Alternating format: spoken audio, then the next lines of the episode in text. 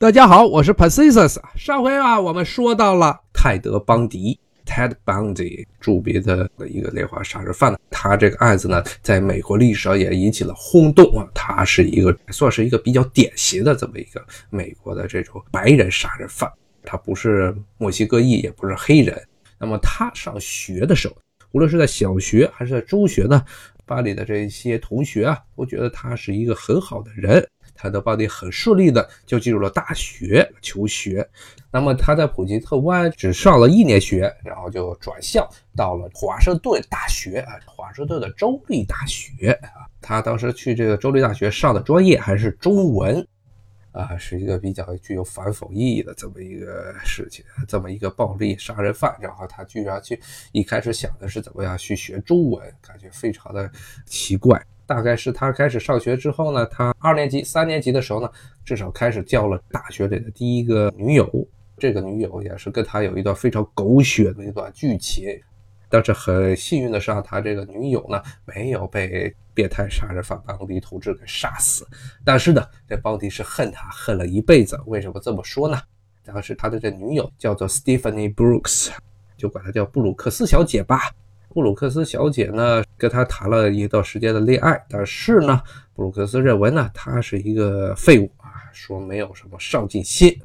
这其实从泰德·鲍迪他在华盛顿州立大学的这么一个情况就能表现出来。之前呢，他是在普吉特湾文理学院上了一年，然后去了华盛顿呃州立大学，当时在州立大学也没待太久，就待了也就待了两年，然后他一年多他就辍学了。辍学之后呢，他在外面去打零工，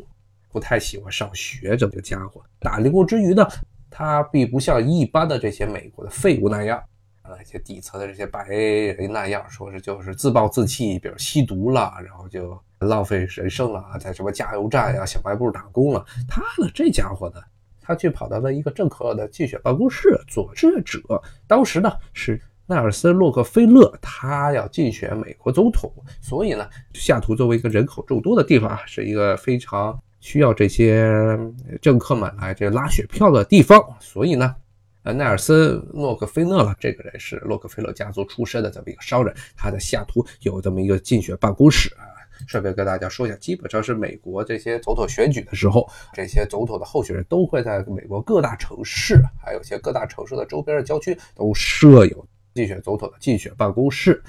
很多的这些有意从政的学生小孩儿都喜欢自愿的在里面当这个志愿者，来熟悉美国的这种选举政治。那么看着是一文不值，然后呢也没有上进心的泰德·邦迪呢，导致他非常出人意料的他去了奈尔森·洛克菲勒的总统竞选办公室当志愿者。然后呢，不仅如此呢，因为洛克菲勒他本身呢是一个共和党人，他呢。后来作为志愿者呢，因为他的办公室的成绩非常斐然，甚至呢，当时是洛克菲勒把他挑中呢，让他去迈阿密共和党的全国代表大会去当洛克菲勒的代表去了，所以当时一下子这个人的名声就大振了啊。但是很不幸的是，基本上是同时呢，这个布鲁克斯小姐呢就跟他掰了啊。虽然呢，他现在已经开始想露出一些头角了，似乎对从政感了兴趣，但是布鲁克斯还是认为他呢是一个呃年纪太轻，然后没有真正的以后的未来打算的这么一个人啊，然后呢就是他缺乏真正的雄心壮志。结果呢，这件事情的打击很大，可能邦迪认为自己呢虽然已经这么努力了，但是还是被自己的女友所嫌弃，最后与自己甩开了。有些心理学家认为呢，他可能这是造成他后来对女人这么仇视的一个原因，但这也只是一种猜测，现在很难说这是一个导致他后来犯罪动机的一个最重要的原因。但是可以肯定的说，是布鲁克斯跟他掰掉这件事情，对于泰德·邦迪的打击非常大。就为什么这么说呢？待会儿我们马上就会揭晓。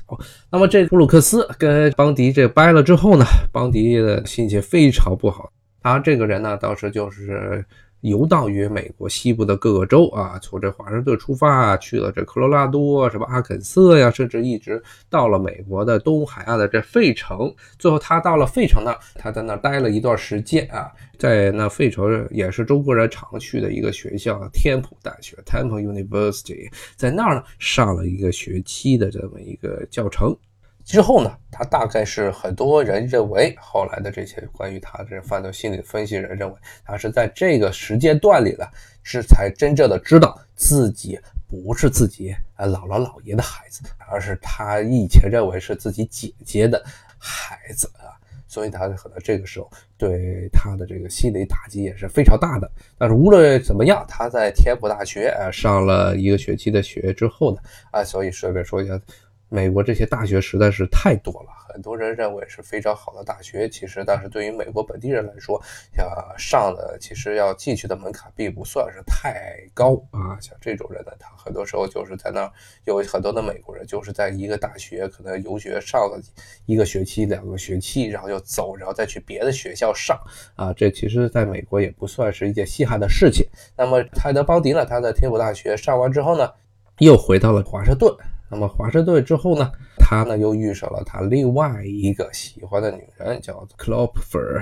克劳普菲吧，克劳普菲同志啊。那么克劳普菲小姐呢，她呢是当时是在华盛顿州立大学的这个医学院当这么一个文秘工作者，而且她是一个离婚了的这么一个女人。当时呢，这两个人邦迪和她就一见如故啊，如火如荼两个的感情。那么这段感情呢，断断续续呢，可能是持续了很久，一直到他后来被逮着，后来他犯罪之后被抓到，他这两个人还有很长的联系。啊，那么在这一段时间里呢，他可能是因为这个新的恋情，而且他的这个女方呢，还是在这华盛顿州立大学中在做事的人，所以呢，他最后又决定了。说是要重新把他的之前的这些学位上完，所以他又回到了华盛顿州立大学上学。在华盛顿州立大学上学的时候呢，这时候他就不再上中文了啊，改上这个心理学。不仅他改上心理学，而且他的成绩非常的优秀，他们当时这些教他那些教授啊，特别喜欢的一个学生。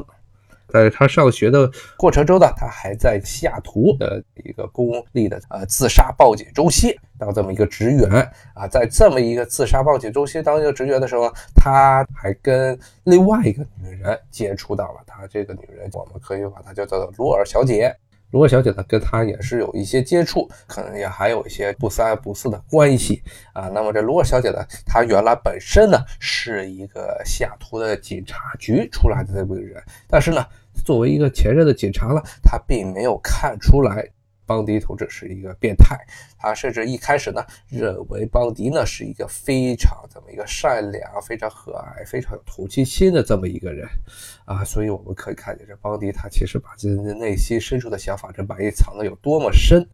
那么后来呢？邦迪大概是一九七二年正式的呢，他从华盛顿州立大学毕业啊。他其实是六五年就高中毕业，但是七二年因为折腾了一圈啊，过了七年他才本科毕业。本科毕业之后呢，他又加入了当时华盛顿州长他这个竞选班底。当时州长要重选啊，他加入了现任州长的这个竞选班底，而且在竞选班底中呢。他的作用非常的突出啊，非常引人瞩目。当时呢，他自己伪装成这么一个大学的学生，一个本科生啊，跑到他们当时这个州长伊万斯他的对手那儿去那个闹场子、砸场子。然后呢，泰德邦迪伪装成这么一个大学的学生。啊，伊文斯他的对手是为了大怒，然后呢，他还偷偷的把伊文斯他的对手怼他的话录了下来，然后带回去，再供伊文斯的这巨选班底分析，做心理分析，看怎么样才能把他的这个对手给做掉。啊，然后呢，正是因为他这些贡献，使得呢伊维斯对他非常有好感。后来伊维斯果然也是这个连任成功，连任成功之后呢，他就被伊维斯也是推荐啊。伊维斯本人呢也是一个共和党人，所以他推荐让邦迪去当当时华盛顿州的共和党的主席啊，罗斯戴维斯的一个秘书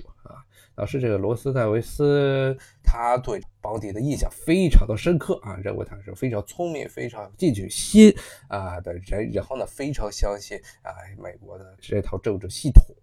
这个时候呢，可以说是邦迪这春风得意马蹄疾、人生最辉煌的时候啊。今天的话题我就跟大家聊到这里，我是 p a c i s 咱们下回再见。